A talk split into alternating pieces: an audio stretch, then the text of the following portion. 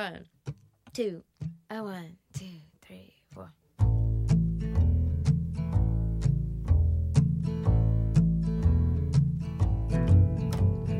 You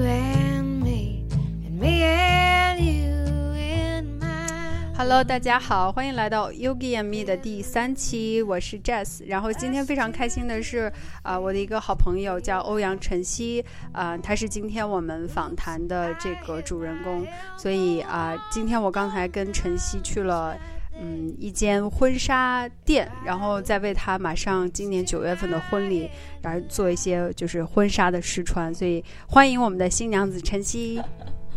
Hello Hello，大家好，我是晨曦。嗯，晨曦，你可以先用三个词来形容一下你自己吗？哇哦，没有想过哎，我觉得一直在变了。那现阶段的话，可能是 grounded、happy、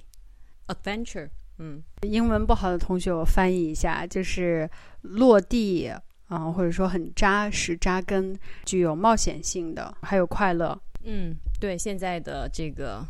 生活状态吧，也是内在的一个状态。嗯我知道你一直都是一个非常具有冒险性精神的人，比如说你在大学的时候参加的这个海上学府，后面有很多的旅行的经历。现阶段你最大的冒险是什么呢？嗯，现阶段最大的冒险，我觉得是从呃外在的很多的去探索新的这种事件啊，或者说领域啊、地域啊，转向说向内真的去看，哎，我是谁？我来这个世界上的这个真正的目的是什么？更多的是内在的一种冒险吧，因为它其实需要非常大的勇气。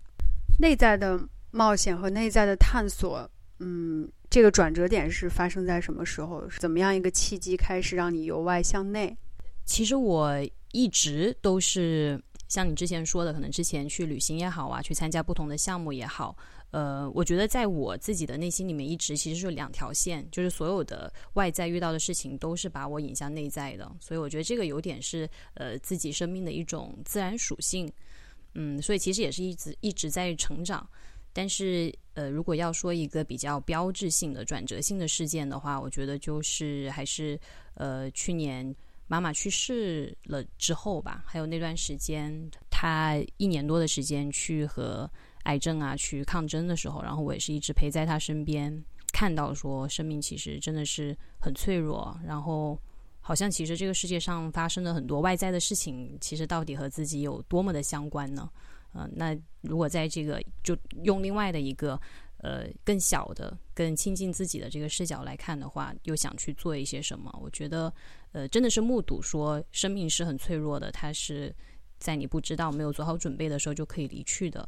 有了一个这么近距离的观察还有体悟之后，整个人的这个嗯、世界会变得不一样吧。所以是一个特别亲近的人的这种，嗯，突然的离开，给了你一个机会，让你开始可能迈入一个自己一直都不是很舒服的一个一个一个环境里面去做很多的内在的功课。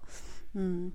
然后啊、我其实还一直都很感兴趣，因为我知道你也是一个在灵性成长，还有包括精神成长上面一直都比较有追求，或者有自己目标。那么，呃，跟我讲讲你瑜伽的故事吧。就是，嗯，我知道你也做过一个两百小时的瑜伽的培训，在美国。然后是什么样一个契机，嗯、就是开始练习瑜伽，然后做了这个培训呢？呃，好多年前了，我感觉第一次接触瑜伽应该是在大学的时候，然后好朋友就是呃想练习自己的这个 teaching，然后就说给好朋友们分享呃瑜伽，然后我去了，然后包括在大学后面有这种选修啊，就体育这方面的活动课呀，然后也报了瑜伽，嗯，所以接触的其实算比较比较早，呃，但是这么多年过去了，对他的这个体悟和感受，真的是随着自己生活经历，还有生活，呃，对生活的体悟的不断的变化，也有很大的这个变化。两百小时的话，大概是两三年前就毕业了之后做的一个事情。呃，我们当时是在美国，在 Sedona，就是一个好像非常灵性的一个地方哈。那现在我再回看那段经历，还是会觉得以前你说追逐灵性成长，我觉得可能也是每个人都会经历的阶段，就是还是太追求说我要达到一个什么样的境界。但很多时候你在成长的时候，对自己有太多的一个期待，太专注于在结果的话，很多时候就是与这个它本身的意义是背道而驰的。我现在像刚才说形容自己的一个词是 grounded，真的那句比较老套的话哈，最最好的修行还是在日常生活里面，就找到你自己最不想去面对的一些东西，然后你怎么去穿越它。啊，这个可能比哎，我就站在那里或者坐在那里就冥想。有些东西真的不是靠你想就能够去穿越的。我觉得还是要行动起来，然后不断的去去尝试，然后跌倒了，哎，我下一步能够怎么去找到其他的 solution？当然也要去想，要去反思哈。但我觉得行动也是非常重要的一步。当时是什么样一个啊原因激发了你去参加这个两百小时的培训？嗯，其实我人生。可以暂时把它分成两段哈，就是前面的话，呃，我觉得以我与我妈妈这个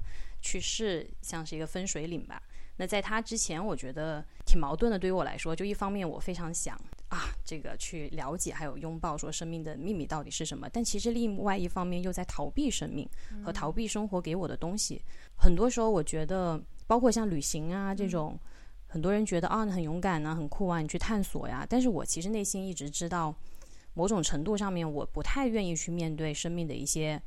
真相，可能就是枯燥的、普通的、平凡的。就这些词，我以前是非常，我是在拒绝的。就是我在拒绝很多这些比较千篇一律啊，但其实它就是很真实的东西。所以我只欢迎一部分。但我不欢迎另外一部分，那它其实就不会是真实的。所以像之前的很多向外的探索，就是很有逃避我自己要面对的一些东西。那其实就是我妈这个事情之后，就是你不得不去看，你必须陪在她身边，然后你必须去看见，就生命一点一点去凋零，然后这种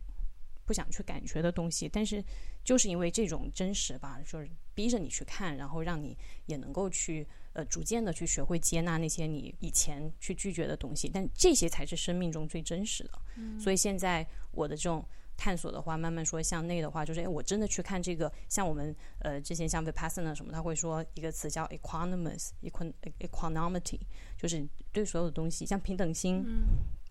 所有的东西一视同仁，这样子，就你和这个世界，还有这个每件你在体验的事情，最真实的体验是什么？那我发现我在做很多事情的时候，其实中间是隔着很多东西的，它不是一个很真实的体验。对我来说，一个很大的功课就是怎么把事情如实的去看到它，就是它本来的模样是什么样子，而不是我希望看到的样子。就慢慢去想，哎，这个真实到底在哪里？我觉得这是我现在在探索的。可能之前。呃，在你没有经历人生的这个大的转变的时候，很多时候做的选择是掩饰自己内心某种需求。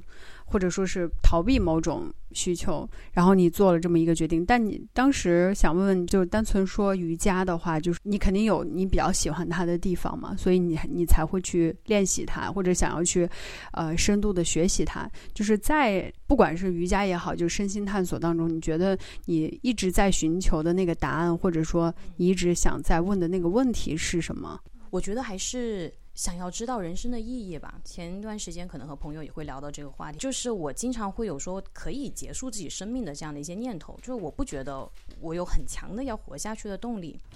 很多时候，就是这个动力反而是来自呃，我看到生命，比如说我活在世界上有一个更大的意义，我为一个更大的这个人群做出了更大的一些呃有价值的事情，那这些是会让我就是有活下去的这种动力的。包括这一块内在的成长什么的，因为很多事情可能会从一些从小就是比较敏感嘛，你对一些失败也会很敏感，然后对一些像被拒绝啊各种情绪都很敏感，就哎为什么会这样子？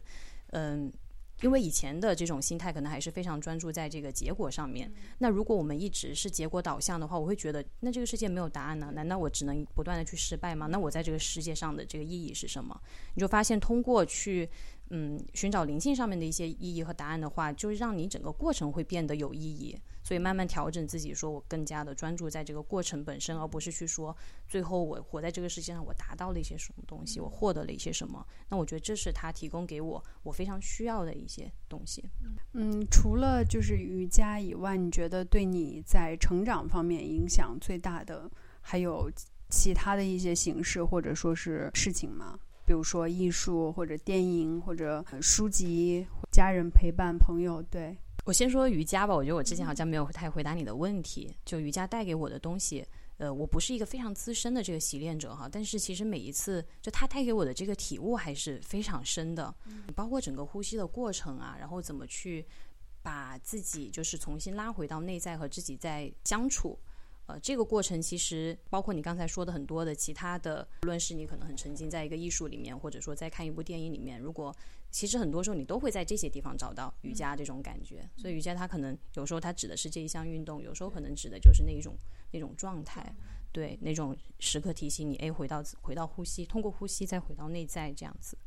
对，然后对我来说，我觉得非常重要的也是呃亲人还有这个呃。朋友的陪伴了，我觉得他们的支持对我来说也是非常重要。就我比较喜欢这种呃心和心的这种 connection。其实我觉得 connection 也是瑜伽里面强调的，我们和自己的连接，其实会让我们更好的和身边的人去连接。嗯，我知道你的经历还是挺多元的。比如说最早的时候在大学是学电影，然后还学过一段时间心理学，是不是？两个一起哦，就是一起这样子。但你现在又和你最好的朋友，也是我最好的朋友，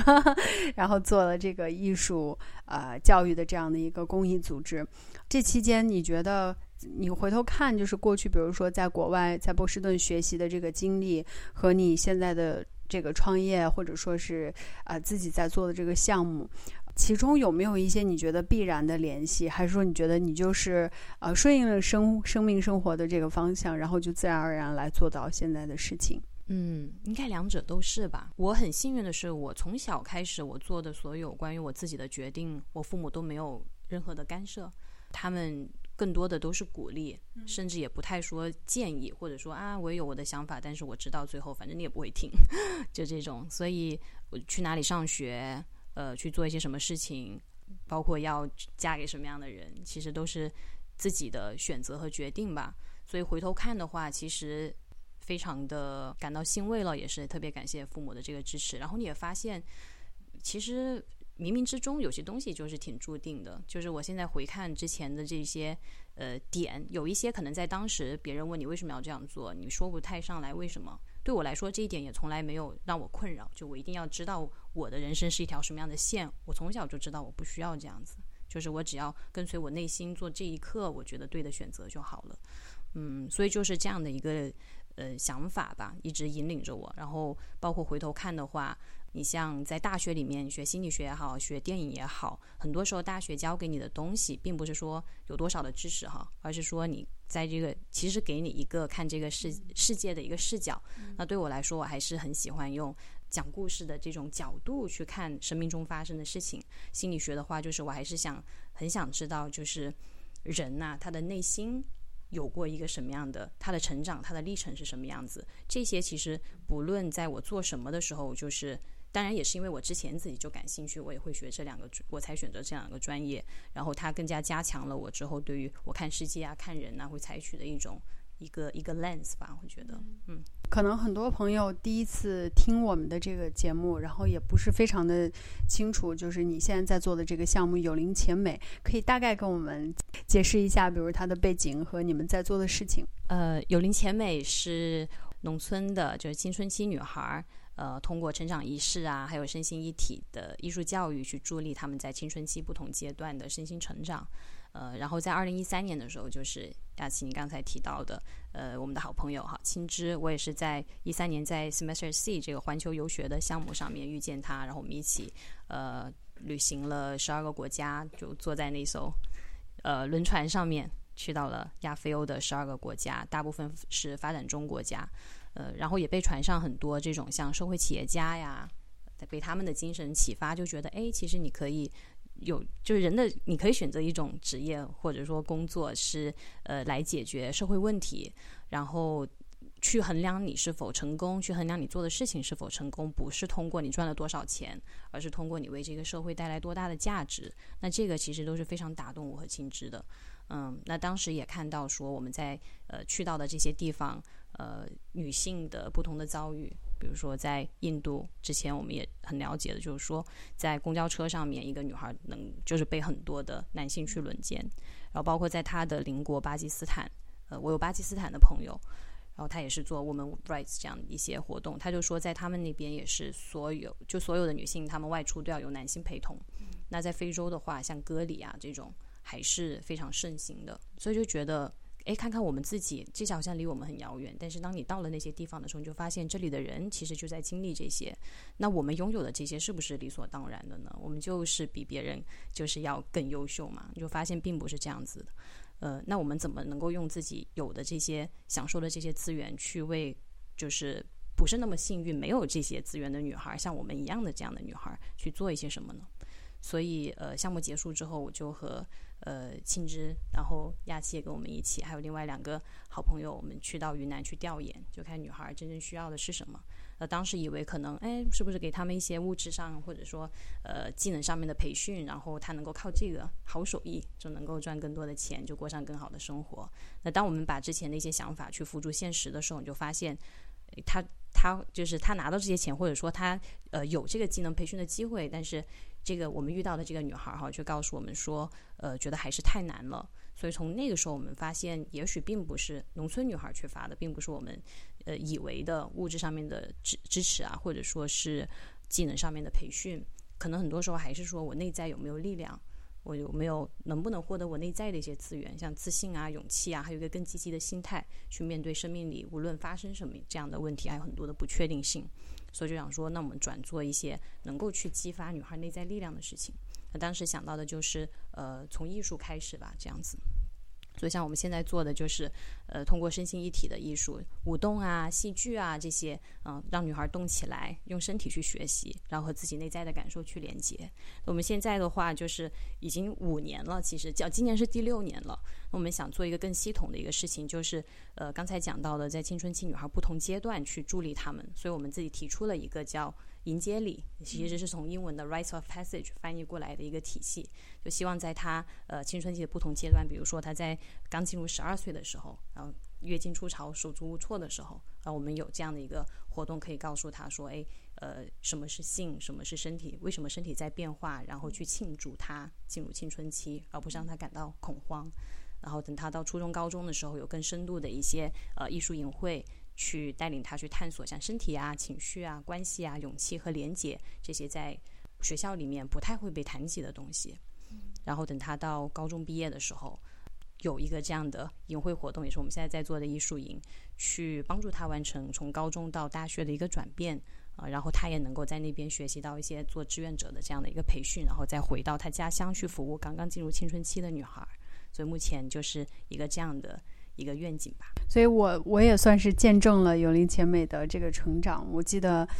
二零一三年嘛，那是我们大学毕业的第一年，然后暑假，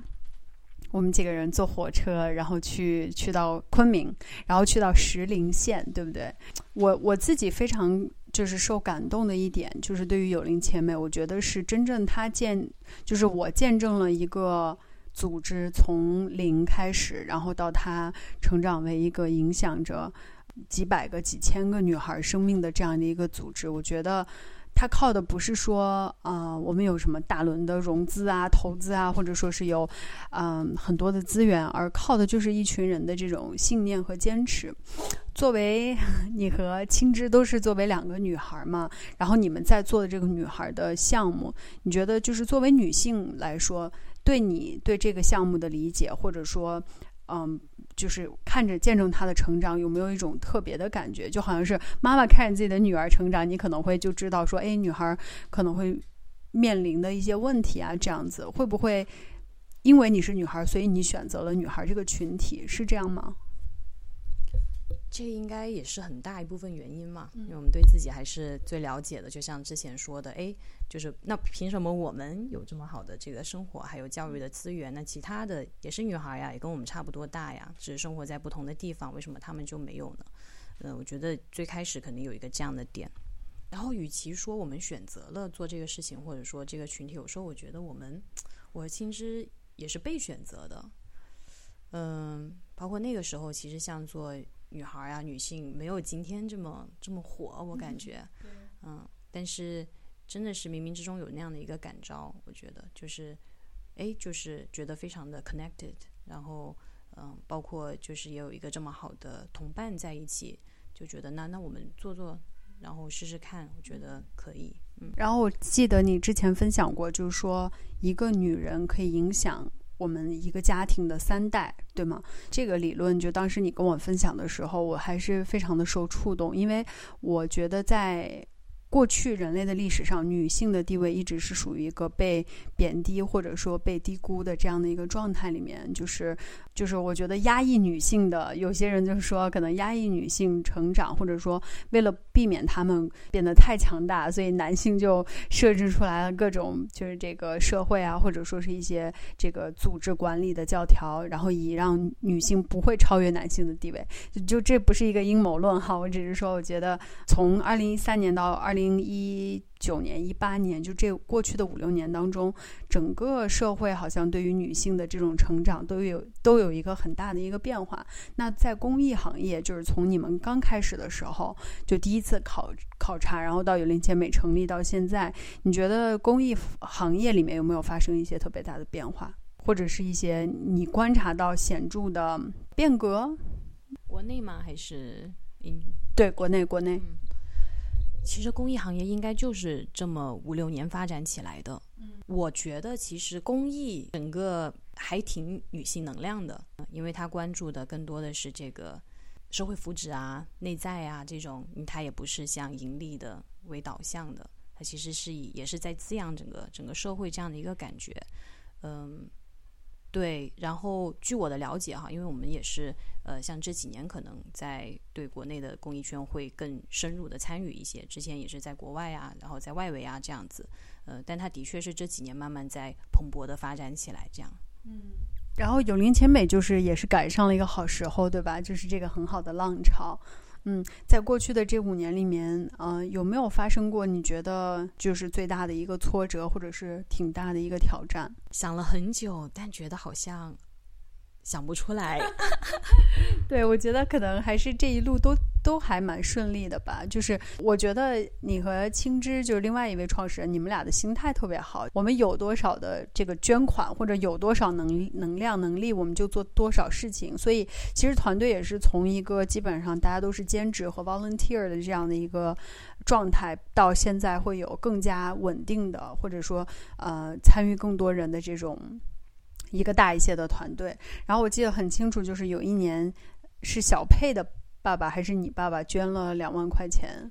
小佩的一个妈妈，他们他们的朋友哦，好的，就是 就是反正朋友的亲戚或者是这样子，就周边的人捐钱然后去做。嗯，对，所以到今年，我觉得也非常的骄傲，就是有林千美在前不久的这个支付宝的这个众筹上面，也是有一个非常非常好的一个这个成果。嗯，哎，真的是这样子，你这么一说，呃，刚才你说最大的困难和挑战是什么？我其实我还真的没有太多，我觉得一路上，一个是说我们期待不是很多哈，心态是很好，然后所以我们也走得很慢嘛，叫小老树嘛，然后再就是我觉得。我和青之的心态还是，我们都非常注重成长，还有内在成长，特别是，所以我们把所有的东西就当做是成长的机会，那就不断的在听说，哎，他想告诉我们什么，然后也在想象我们，呃，说让生命影响生命啊，我们崇尚的一些，我们推崇的一些教育的理念，不是说我希望这个东西成为什么样子，而是看他他自己会长成什么样子。其实有林前面也是这样。而且我不觉得是我们创造了它，我觉得我们也是一个管道吧。他这个时候，他在那个时候，即使不是我们，也会有其他人在那个时候、那个地点去想出一个这样的事情。所以，我们也是刚好被选择了。嗯，所以他应该有他自己生命的一个节奏，他有他自己发展的一个节奏。倾听他说：“哎，他现在在哪里？他想去哪里？”然后适当的时候需要我们做更多的这个做工的时候，那我们要也要及时的去装病。我觉得，好喜欢你的这个观点，就是。这个组织是有它自己的生命力和它的节奏。然后你说这些话的时候，我看到的是一个人，就是他没有那么大的 ego，就说哦，我创造了这个产品，我创造了这个组织，所以他要跟着我的想法去走，而是说。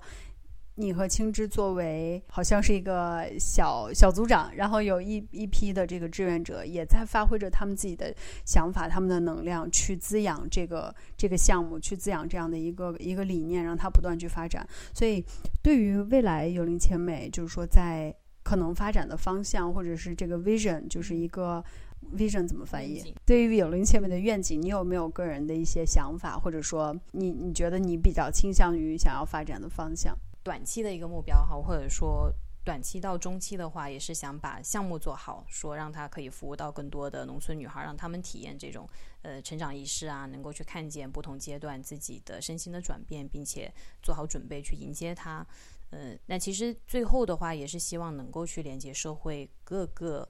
不同这个呃领域的很多的力量，去一起呃推进社会的一些变革吧。这些变革主要体现在对我们女孩成长的支持，呃，也不只是女孩，然后包括呃每个人在这个社会里面怎么能够更好的去呃做自己的同时，通过服务能够让整个社会和其他人也能变得更好。对我觉得到最后的话是希望我们都能够联手起来，一起去不仅助力女孩的身心成长，也助力我们自己每一个人的身心成长，再用服务这样的形式去回馈到我们这个世界啊，还有我们的地球。很好的想法，因为我感觉可能不光只有农村女孩需要这种就是身心的滋养和陪伴，嗯，城市的女孩可能他们的资源相对来说会多一些，渠道会多一些，但是我相信这种对于爱、对于创造力、对于美的这种追求，是每一个人都。就是共享的这样的一种渴望，也非常喜欢你刚刚说的观点，就是我们在给予的同时，我们也同时是被给予了，我们被给予了一个机会去了解这样的一个群体，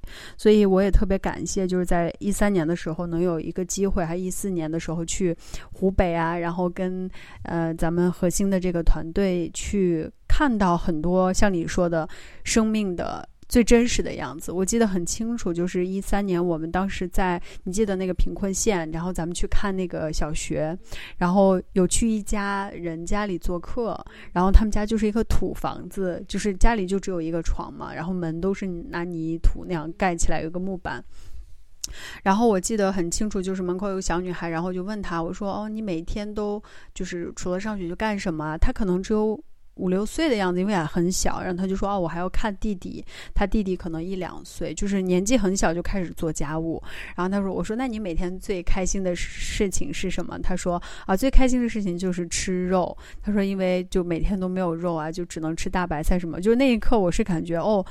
我们和这群孩子其实生活在一个地球、一个国家，但是竟然我们的生活的质量和。境况差别这么大，那是我第一次是真的感觉到了贫困对于一个人幸福和快乐的影响，所以你们在做的事情真的非常非常伟大。谢谢你，你也 you're part of it。对 对，希望我们一九年哈可以共同的创造更多。嗯，在我们结束之前，再问你最后一个问题吧，就是啊，二零一八年就是对你来说应该是一个很有挑战的一年。然后在这一年里面，你看过的一本书，或者是一个电影，或者说任何一件你觉得对你最有启发和或者让你收获最大的一个事情是什么？你可以推荐给今天听这个节目的朋友们。呃，其实第一个在我脑海里面出现的是当时你送我的那本书吧，叫《悲伤的力量》。我觉得，嗯，对我来说，它就是帮助我很好的去梳理我过去一年的，就是内在的这种经历。嗯，那其实也想推荐给身边的人，就是就当你身边有很好的朋友，他们在经历一些很痛苦的失去的时候，我相信很多人可能也不知道怎么去表达安慰。呃，那这本书其实提供了一些很好的视角，嗯，所以我觉得从这个角度的话，也是希望更多的人能够去去读到，然后真的带给身边心爱的人，呃，就在他们很痛苦的时候，能够有拥抱他们的力量。谢谢晨曦。然后当时看到这本书的时候，也其实也只是看到序，觉得很牛逼，就是看到一些推荐语什么。然后我自己也没有读这本书，但是我也挺想读一下，因为你说你读了以后觉得有很多。呃，收获嘛，嗯，对。然后今天的这一期节目我们就差不多到这里。然后谢谢晨曦。如果大家对晨曦现在他们在做的有灵且美非常的感兴趣的话，可以呃关注我们文文章最下方的这个呃资源区的这个链接，我会把他们的公众号放上去。谢谢晨曦，谢谢 Jazz，很开很开心有这样的机会可以和你分享。嗯，谢谢，拜拜。